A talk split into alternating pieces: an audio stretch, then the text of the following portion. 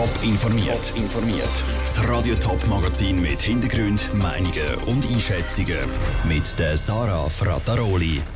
Warum die Wahlbeteiligung für die Freien St. Galler und Zürcher Ständeratssitz im zweiten Wahlgang massiv dürfte zurückgehen und auf welche Rezepte Zürcher Hoteliers setzen, um trotz immer härterer Konkurrenz zu überleben, das sind zwei von den Themen im Top informiert. Z Zürich und St. Gallen haben die Ständeratswahlen am Sonntag noch keine Klarheit gebracht. In St. Gallen sind beide Ständeratssitze noch frei, z Zürich einer von beiden.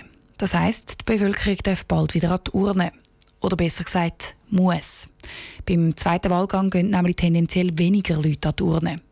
Welche Kandidaten von dem können profitieren im Beitrag von Niki Stettler. In Zürich hat der SP-Ständerat Daniel Josic einen Sitz schon auf sicher.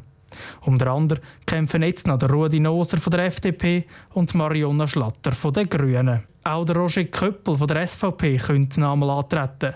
Das entscheidet er aber erst am Donnerstag. Die Stimmbeteiligung ist in der zweiten Wahl ging meistens bisschen tiefer als im ersten. Das hat den Grund, erklärt der Politologe Thomas Wittmer von der Uni Zürich gibt eine gewisse Gruppe von Personen, die sich regelmäßig an Wahlen beteiligen, unabhängig von der entsprechenden Konstellation, die also quasi Dauerwähler sind. Und es gibt Gruppen von Personen, die nur punktuell sich beteiligen. Wenn eine tiefe Wahlbeteiligung ist, ist der Anteil von diesen Dauerwählern entsprechend höher. Zu diesen Dauerwählern gehören eher ältere Herren, sagt der Thomas Wittmer weiter. Von dem würden vor allem die bürgerlichen Kandidaten profitieren. In Zürich gibt es noch eine linke Kandidatin, die Marionna Schlatter von den Grünen. Für sie ist es darum sehr wichtig, dass sie die Wähler an die Turne bringt, die nur ab und zu ihre Stimme abgeben. Vor allem dann, wenn der Roger Köppel von der SVP nicht mehr antritt. Grundsätzlich kann man davon ausgehen, dass sich die Wahlbeteiligung reduzieren wenn der Herr Köppel sich nicht mehr beteiligt. Ein gewisser Teil von Personen, die der Herr Köppel aber gewählt hätten, würde er kandidieren, würde sich wahrscheinlich trotzdem beteiligen und dann der Herr Noser wählen, äh, um Frau Schlatter zu verhindern. In St. Gallen ist die Ausgangslage etwas anders. Dort sind noch beide Ständeratssitze frei. Laut dem Ostschweizer Politexperten Reto Antenen ist klar, dass die beiden bisherigen Benny Würth von der CVP und Paul Rechsteiner von der SP das Rennen machen. Bei einer tiefen Wahlbeteiligung könnte aber vor allem einer profitieren. In den letzten zwei Mal hat es einen zweiten Wahlgang gegeben. Und da war die Stimmenteilung auch tiefer und der Paul Rechsteiner hat zugelegt. Also offensichtlich ist die Mitte-Links-Szenerie mega stimmen wie die rechts. Das ist vor allem darum, weil es der Paul Rechsteiner schafft, weit über Parteigrenzen auszumobilisieren. Der Beitrag von Niki Stettler.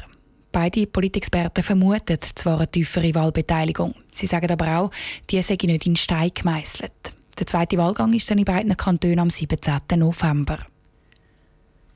In der Region Zürich gibt es im Moment einen regelrechten Hotelboom. Seit dem Jahr 2010 werden Jahr für Jahr mehr Hotelzimmer gebaut. Allein heute gibt es im Raum Zürich schon um die 13.000 Hotelzimmer. Eine neue Studie zeigt jetzt, dass kein Ende vom Hotelboom in Sicht ist. Ganz im Gegenteil sogar. Was das für die Hotels in der Region bedeutet, im Beitrag von Daniel Schmucki. Wenn es nach der Studie geht, dürften bis ins Jahr 2022 18 neue Hotels eröffnet werden in der Region Zürich. Das bedeutet, dass es bis dann noch mal fast 2'500 Hotelzimmer mehr gibt. Wegen dem Hotelboom haben ein Haufen Hoteliers Angst. Fast jeder Zweite macht sich Sorgen um seine Zukunft. Sorgen, die Martin von Moos, Präsident vom Zürcher Hotelierverein, noch so gut verstehen kann. Wir haben sehr viele Mitgliedhotels, die kleinere Betriebe sind, die individual geführt sind, die natürlich auch jetzt nicht den Zugang haben zu diesen grossen Reservationssystemen wie all die Kettenhotels, die hier neu auf den Markt kommen. Und dass da natürlich gewisse Unsicherheiten sind, das ist nachvollziehbar. Damit die Hoteliers gegen die grosse Konkurrenz bestehen können, bräuchte es vor allem neue, außergewöhnliche Konzepte. Im Raum Zürich zum Beispiel gibt es laut der Studie noch viel Potenzial im Bereich Kultur und Kunst und bei Tagungen und Kongress. Speziell für kleinere Hotels ist so eine Ausrichtung aber nicht immer möglich, nur schon wegen der Größe. Darum müssen sie andere Lösungen suchen, erklärt Daniel Stocker vom Immobilienberatungsunternehmen Jones Lang LaSalle, das die Studie gemacht hat. Sie können versuchen, dass sie über die Preise attraktiv bleiben. Sie müssen schauen, dass sie gutes Marketing haben, dass die potenziellen Kunden sich können wahrnehmen können. Da gibt es mittlerweile ja immer mehr, wo, wo das über Social Media Kanäle versuchen. Aber die einfache Lösung, wo dann garantiert Erfolg bringt. Ich glaube nicht, dass es die gibt. Aber auch die Hotels, die gegen die neuen internationalen Hotelketten bestehen können, müssen sich auf eine schwierige Zukunft einstellen. In ein paar Jahren dürfte es in der Region Zürich nämlich mehr Hotels und Zimmer geben, als Leute, die dort übernachten wollen. Darum kann es laut der Studie gut sein, dass die Hotels ihre Zimmer günstiger anbieten müssen. Der Beitrag von Daniel Schmucki. Die neue Studie zeigt auch noch, dass vielen Zürcher Hoteliers bewusst ist, dass sie vor einer schwierigen Zukunft stehen. Darum wollen sie in den nächsten Jahren auch mehr Geld in schönere Hotelzimmer investieren. Im Kühlregal bei Migros und Coop herrscht ein regelrechter Label-Dschungel. Und der Konsument muss sich durchschwingen. Der Schweizer Tierschutz lanciert darum die Website Essen mit Herz. Auf dieser Seite können die Konsumenten anschauen, wie tierfreundlich verschiedene Labels wirklich sind. Vinicio Melchioretto. Die Webseite vom Schweizer Tierschutz überprüft Tierwohl-Labels.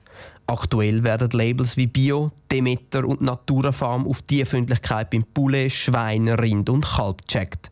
Der Cesare Scharra vom Schweizer Tierschutz will mit dieser Webseite für mehr Transparenz bei den Konsumenten sorgen. Der Sinn hinter dem Ganzen ist, dass wir den Konsumentinnen und Konsumenten zeigen, was steckt hinter all diesen vielen Labelmarken. Man hat ein riesen Durcheinander im Moment, sieht nicht, was an Tierschutzinfos oder an Tierschutzmerkmal wirklich dahinter steckt. Mit der Essen mit Herz.ch-Seite wollen wir das transparenter machen. Das Ganze ist eine vierstufige Bewertung, wo beim schlechtesten No-Go anfängt, über uncool und okay geht und bei top aufhört.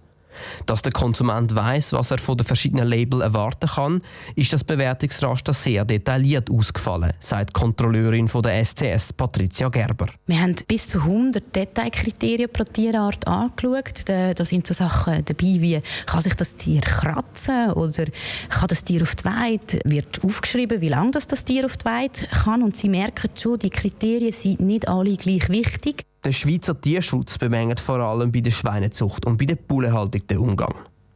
Bald wollen es auch andere Fleischsorten, vor allem auch Tierprodukte wie Eier und Milch checken. Auf die lange Sicht wollen sie aber nicht nur einzelne Labels kontrollieren, sondern auch ganze Warenhäuser wie Coop, Migros und Aldi. Momentan gibt es nur eine Webseite von Essen mit Herz. Der Schweizer Tierschutz schafft aber an einer Handy-App. Der Beitrag von Vinicio Melchioretto. Verschiedene Labels haben bei der Lancierung von der neuen Website vom Schweizerischen Tierschutz heute übrigens gesagt, sie finden das neue System gut. Und das, obwohl zum Beispiel IP Swiss nur auf der Stufe OK und nicht auf der Stufe Top landet. Top informiert, auch als Podcast. Mehr Informationen gibt es auf toponline.ch.